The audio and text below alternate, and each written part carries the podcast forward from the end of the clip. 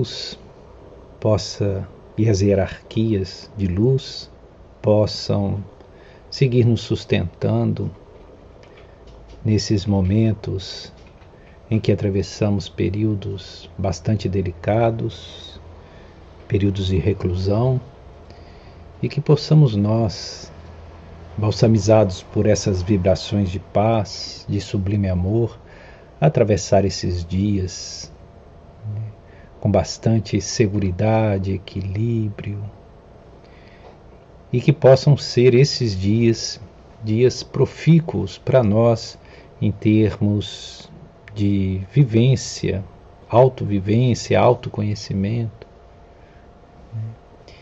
É, e obviamente que é natural que entendamos que esses dias são dias em que muitos se encontram angustiados, entristecidos e com sentimentos de solidão. E é interessante notarmos que há um momento na narrativa de Mateus em que ele situa Jesus também sendo passível desses sentimentos. Sentimento de tristeza, de angústia, é, de sentir-se solitário, né, sendo abandonado por todos, inclusive pelos seus seguidores e amigos, e isso, obviamente, no, nos momentos que antecederam a sua prisão e morte. Né.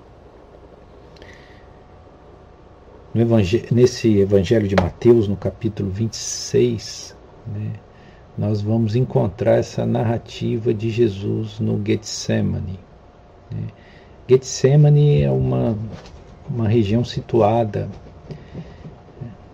dentro do Jardim das Oliveiras, um pouco abaixo, né, onde havia né, uma grande moenda para processar o, as olivas, né, para fazer, para fabricação do azeite. Né? E Jesus, né, ele saiu, teve aquele momento da última ceia, né, que foi o momento final dos últimos ensinamentos dele aos seus amados discípulos. Depois ele já sai dali direto para o Monte das Oliveiras. E ali no Monte das Oliveiras ele toma para si apenas Pedro né, e, os, e os dois filhos de Zebedeu, né, que é Tiago e João. Né, e vai com eles mais além para rezar. É, aqui já há algo interessante, né, que,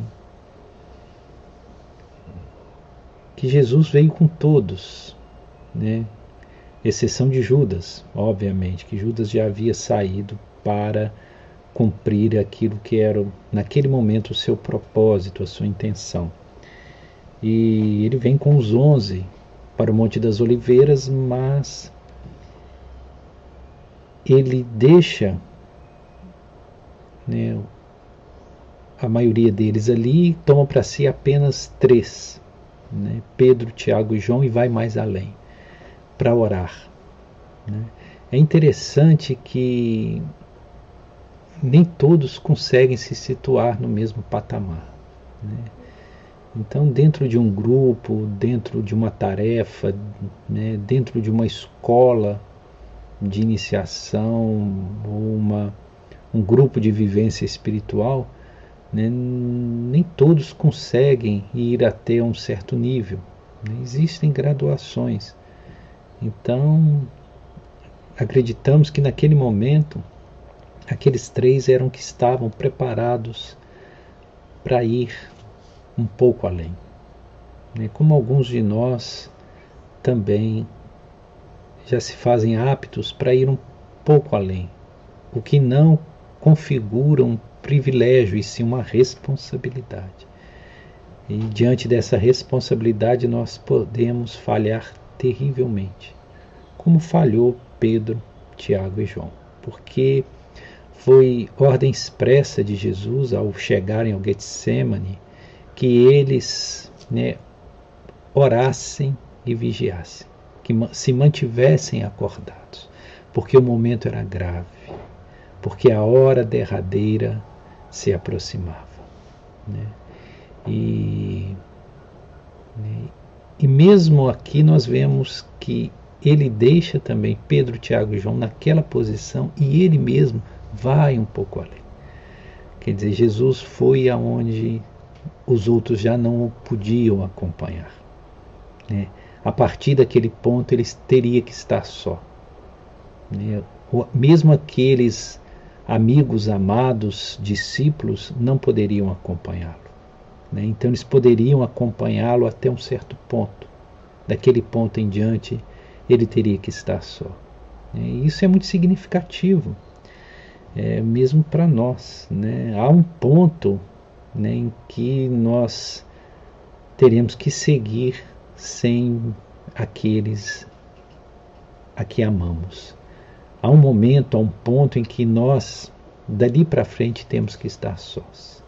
Né? E todos nós, ao vivenciar o aprofundamento da vida espiritual, vamos sentir que existem né, certos pontos que são limites, né, onde deste ponto em diante nós precisamos estar sós.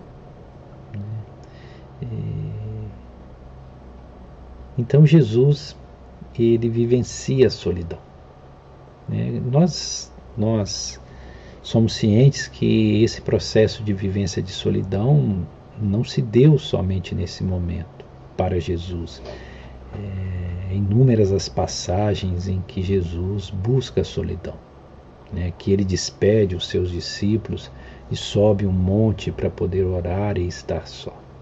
Né. É, contudo, compreendemos que este era o momento de maior gravidade.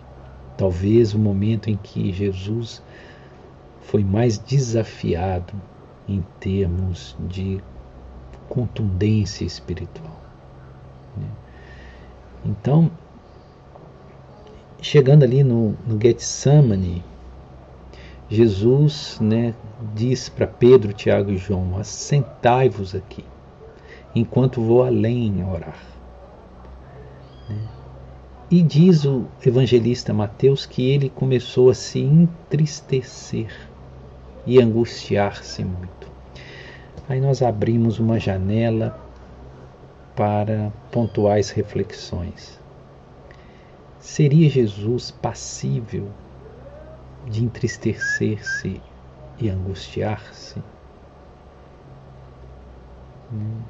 Porque nós entendemos que Jesus era um ser de angelitude, um ser que já tinha, já havia atingido a condição divina, não que era Deus. Obviamente que esse não é o nosso entendimento né? porque nem mesmo Jesus dizia de si mesmo Deus. Né? Esse processo de deificação de Jesus veio a posteriori, a partir dos concílios romanos que necessitavam que Jesus assumisse a condição de Deus para liderar né, e potencializar uma igreja né, que eles queriam impor para o controle do Estado, controle do Império Romano. Né? É, particularmente se deu a partir de Constantino, né? primeiro com Constantino e depois outros. É, mas não é esse o entendimento que temos, e nem era esse o entendimento que o próprio Cristo tinha de si mesmo. Né? Ele nunca disse de si mesmo Deus, e sim quando ele se autodesignava, ele usava o epíteto Filho do Homem, né? querendo nos dizer que ele era herdeiro das mesmas trajetórias e caminhos que hoje nós estamos percorrendo. Então, assim compreendendo, temos que admitir que ele tinha o seu lado humano, porque ele se fez carne porque ele desceu à condição de materialidade do nosso planeta, embora sendo um espírito crístico. né? e ele sabia o que se avizinhava. Né? Então é dito que ele né, se entristeceu né, e se angustiou profundamente. Então ali nós vemos três situações: a tristeza, a angústia e a solidão. E por que que nós trazemos esses três aspectos, né, que são aspectos emocionais e psíquicos, passíveis de qualquer um de nós ser acometido? Porque nos parece que justamente nesse momento, né, que nós estamos vivendo, esse momento em que somos convidados ao isolamento social, muitos entram, justamente passam a vivenciar esses três estados de angústia, de tristeza e de solidão. É, obviamente que o, o primeiro e o desencadeador é a solidão. Da solidão é que vem a angústia e a tristeza. E a solidão, né, ela pode ser uma solidão que nos fortalece, que nos, que nos traz estados de intensidade consciencial, ou pode ser uma solidão que nos traz desajustes, é óbvio. É, porque a solidão é necessariamente um inevitável convite a que nós possamos conviver profundamente conosco mesmo. E nem todos nós estamos né, muito ajustados com, as, com, a nossa própria essência. Né? Nós não estamos habituados a conviver conosco mesmo. Porque toda a vida nossa, nesse padrão de mundo em que vivemos, é uma vida que nos alicia a dispersão, a distração, né? as interatividades excessivas que nos afastam de nós mesmos. Por isso que nós pouco nos conhecemos. Nós temos muito pouco contato conosco mesmo. Nós temos muito pouco aquilo que podemos chamar de vida contemplativa, ou vida meditativa, ou vida de autopercepção e autoconhecimento. Né? Então, quando somos forçados a um estado de solidão, alguns de nós entram em pânico, né? porque não está habituado a conviver consigo mesmo. Né? Ele precisa de uma dinâmica de vida distrativa com abusivos encargos, com ativismo exagerado, para justamente ele não poder parar. Né? Porque se parar, se auto-percebe, se auto e se auto-percebendo, vem a visão do vazio, e nesse vazio se instala a dor. Né? Então a solidão é algo que todos nós deveríamos nos reconciliar com ela. Né? porque é sabido que se nós somos seres destinados à imperecividade na condição de espírito, nós iremos conviver eternamente com aquilo que somos. Né? Então, é inevitável que nós tenhamos a autoconvivência de, em caráter irrevogável. E o que nós vamos fazer disto ou com isto. Né? Se nós evitamos esse contato profundo conosco mesmo. Né? É, então a solidão, ela, ela parece um fantasma, né? ela parece um monstro que se alimenta inclusive do nosso medo. É, há uma historinha de um um monge né, que ele buscou seu mestre e se queixou que ele tinha muito medo da solidão, tinha muita dificuldade de conviver com o processo da solidão e sendo ele vocacionado ao as escolas iniciáticas naquele mosteiro, ele precisaria entrar muitas vezes em estado de solidão.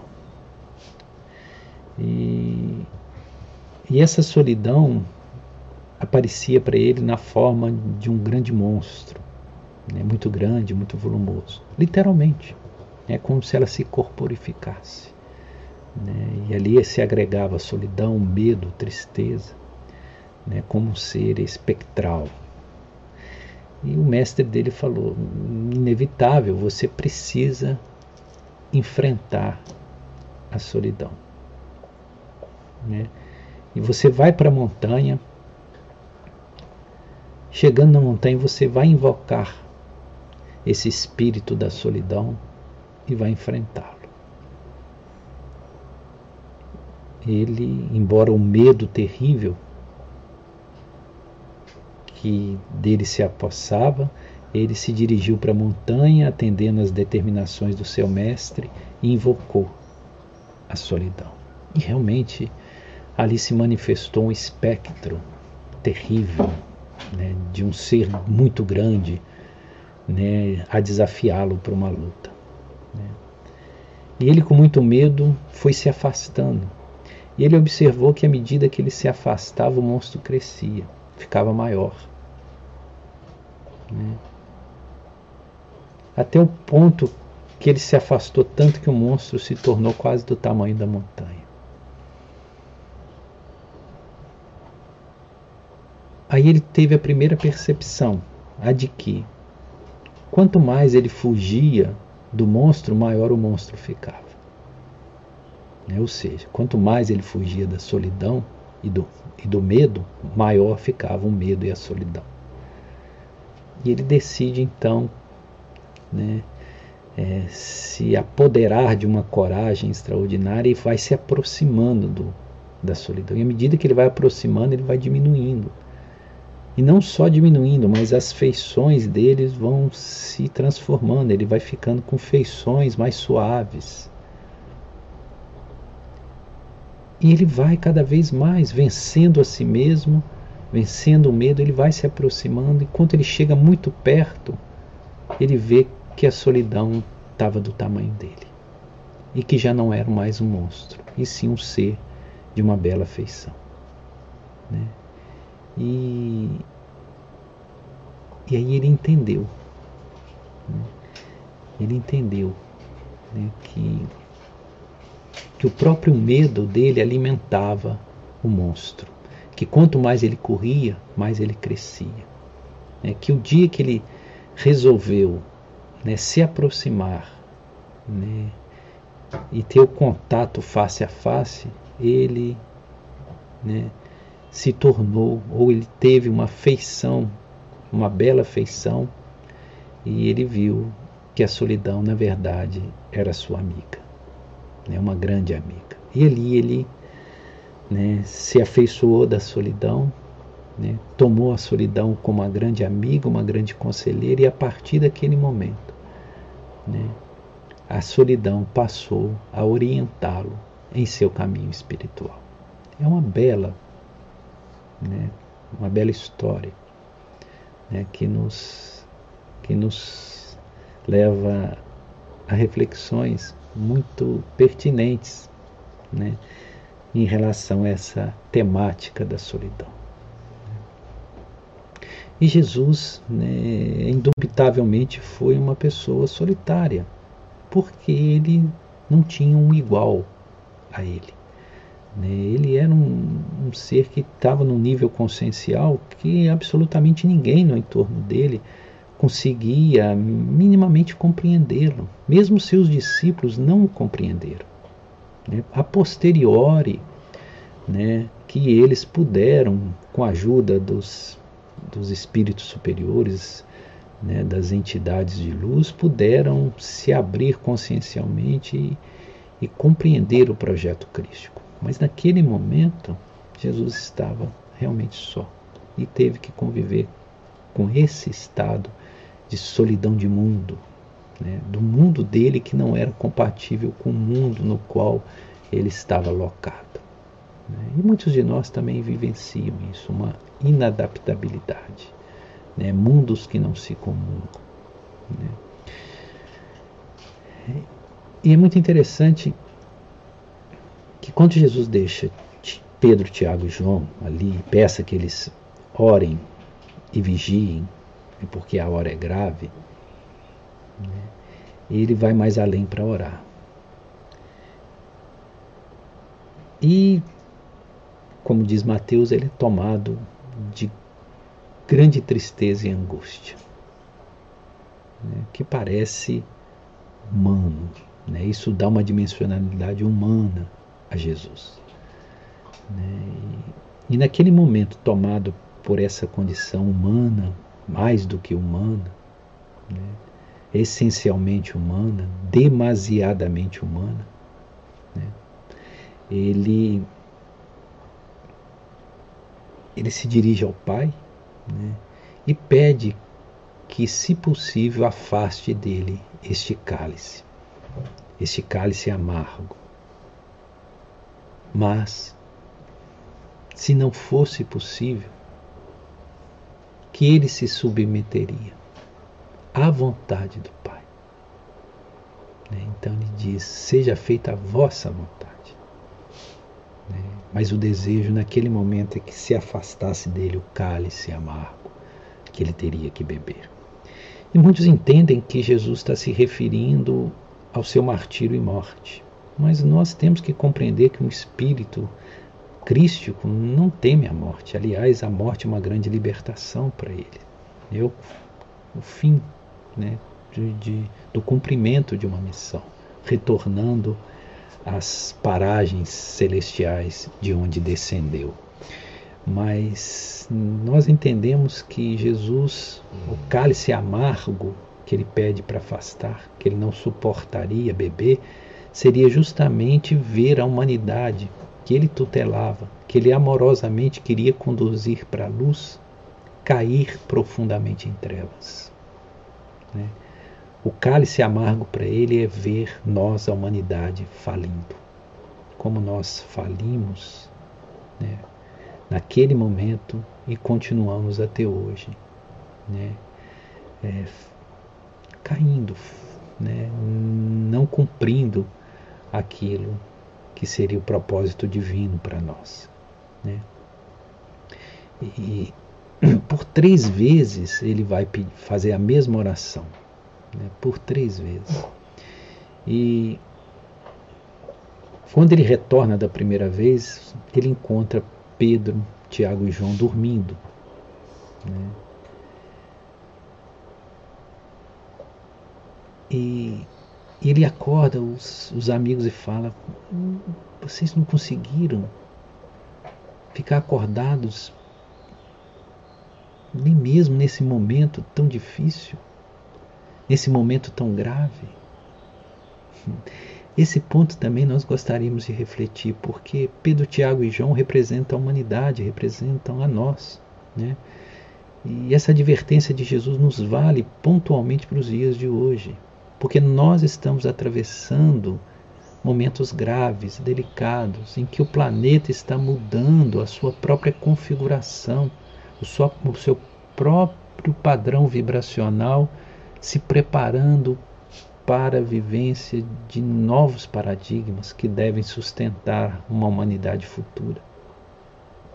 É um momento delicado.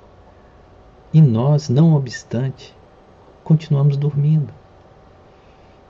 Nós continuamos sonolentos, envolvidos, imantados pelo sono da ignorância.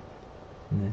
Nós não despertamos para a realidade do que somos e por que estarmos nesse planeta e atravessando este momento específico.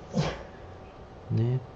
Então, como não conseguimos vigiar e orar nem por pouco tempo, que vai ser esse período né, de, de isolamento social é, até, até que esse, essa epidemia né, por si só ela se desmantele, né, é, como nós não conseguimos ficar acordados, vigilantes, despertos, né, nós vamos entrar em estado de sofrimento.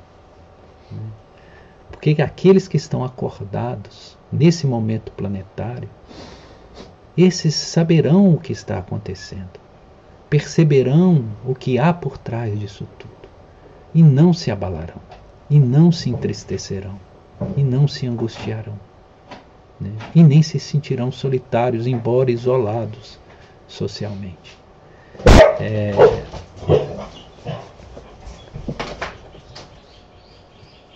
mas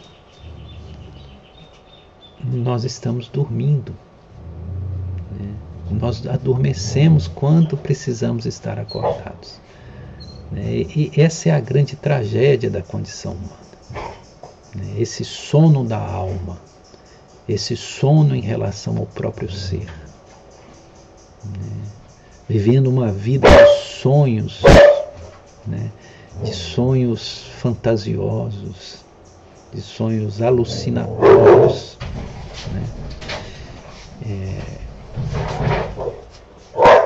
E Jesus, né, ele vai, no primeiro momento que ele está com, com Pedro, Tiago e João, ele diz para eles, ele confessa, diz para eles que, que é, são palavras literais, ali citadas no, Evangelho de Mateus. Jesus teria dito: A minha alma está cheia de tristeza até a morte. Né? Olha como que traz um contorno superlativo né? essa condição da tristeza. Né?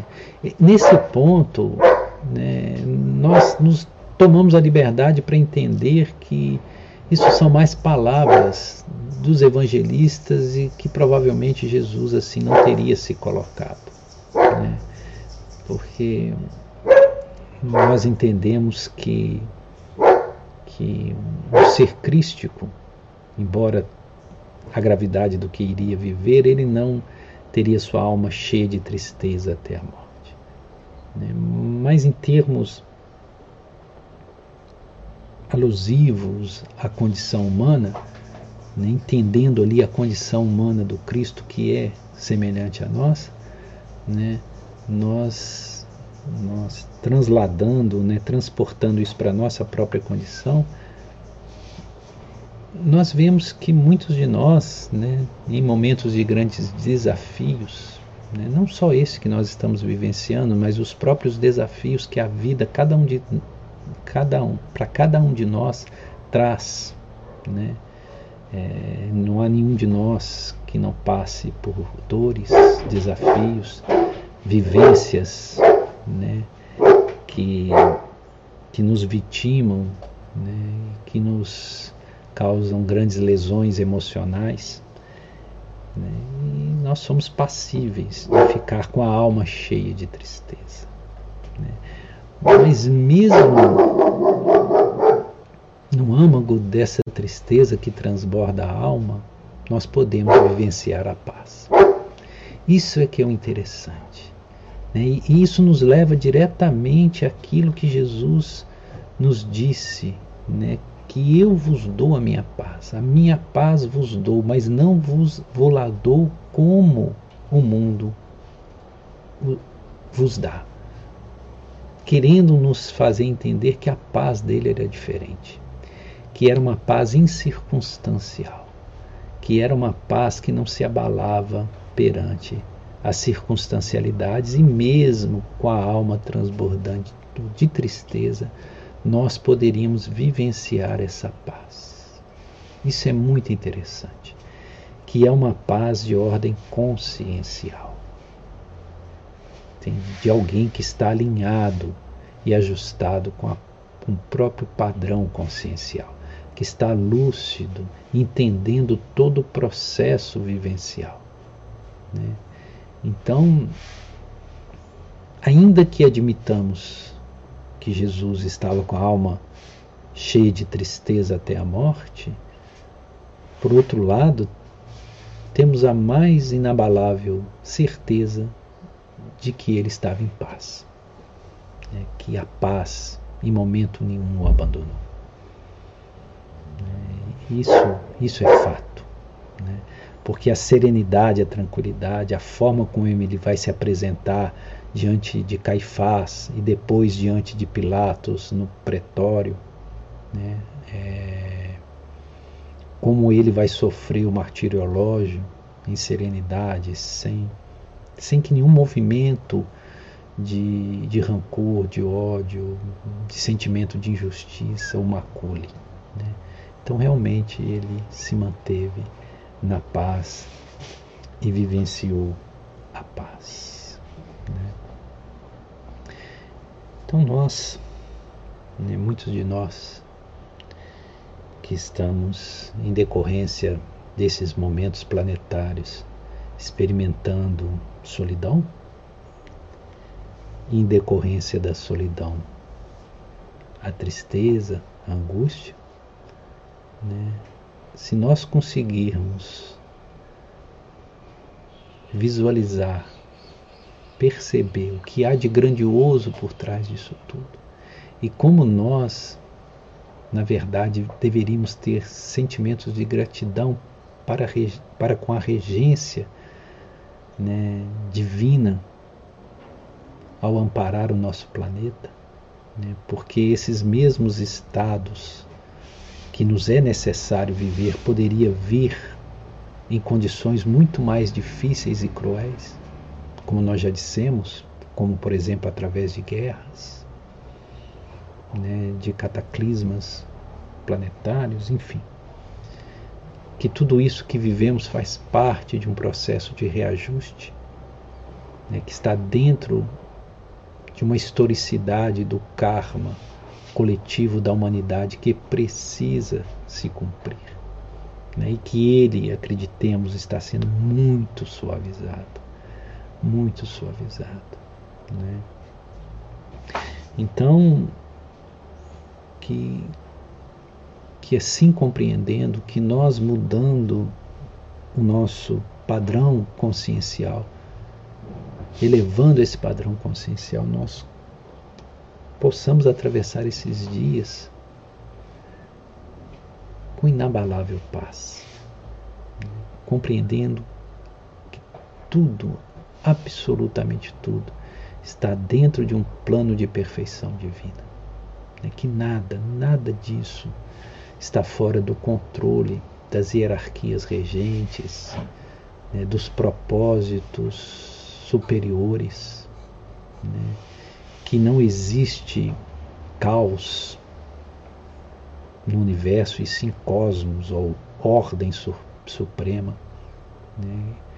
que existe uma inteligência que permeia todo o universo, uma inteligência suprema, né? que é causa primária de todas as coisas, né? que absolutamente nada, nada foge desta programação ou desse controle dessa inteligência suprema, né? desse ser né? que nós na tradição védica chamamos de Ishvara, né? o Senhor Supremo, o Supremo, a supremacia de tudo.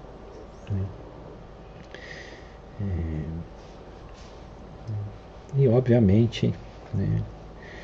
Jesus Três vezes orou, pediu que se afastasse dele o cálice, mas não sendo possível, que ele cumpriria a vontade do Pai. Né? Ou seja, a vontade do princípio divino e não a vontade humana. Né? E nesse ponto também é muito esclarecedor para nós, porque ali Jesus separa duas vontades, dois níveis de vontade né, que é a vontade humana, a vontade personal, a vontade dos caprichos do próprio ego, ou dos desejos da nossa condição inferior, desse eu menor que construímos e sustentamos.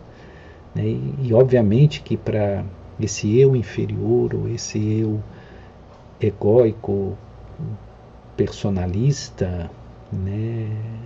obviamente que a todo custo a vontade dele era não passar por aquilo. Né? Como nós, a nossa vontade é não passar por aquilo que nos desafia, que nos causa dores, que nos obriga a vivências não confortáveis. Mas, por outro lado, né, existe a vontade superior. Aí, quando nós negamos essa vontade, que não é nem vontade, é desejo, né, esse desejo do ego, né, e nos submetemos à vontade superior, do nosso eu superior, compreendendo que nós temos um eu superior, uma essência divina que nos traz vivências que, embora não sejam agradáveis, são necessárias para a pedagogia de lapidação da nossa alma. Então, quando nós conseguimos compreender e nos submeter à vontade superior, né, aos desígnios divinos, como disse Jesus, seja feita a vossa vontade e não a minha. Né? E assim nós conseguimos realmente nos entregar a que se cumpra o propósito divino das nossas existências. Né? Aliás, essa deveria ser a, a primeira e maior oração que nós deveríamos fazer todos os dias. Pai, que se cumpra o propósito divino para minha vida. Não o meu propósito, não os meus caprichos, os meus desejos, mas o propósito divino. Né? E talvez o propósito divino seja muito diferente e distante daquilo que nós agasalhamos como anseios do ego ou do eu inferior. Né? E Jesus se deu.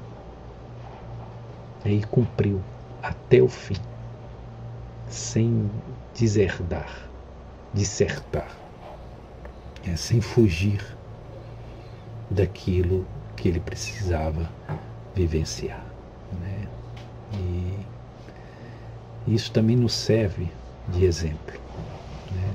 que nós não fujamos daquilo que nos desafia, que nós saibamos, igual o menino que foi para a montanha, o jovem monge que foi para a montanha, que nós saibamos não correr daquilo que nos desafia e possamos sempre ir ao encontro daquilo que nos desafia para que nós possamos vencer, né? vencer o mundo. Essa é a proposição de Jesus: vençam o mundo. Embora no mundo tenhais aflições, vençam o mundo. Eu venci o mundo. Vençam vocês também. Que Jesus nos abençoe.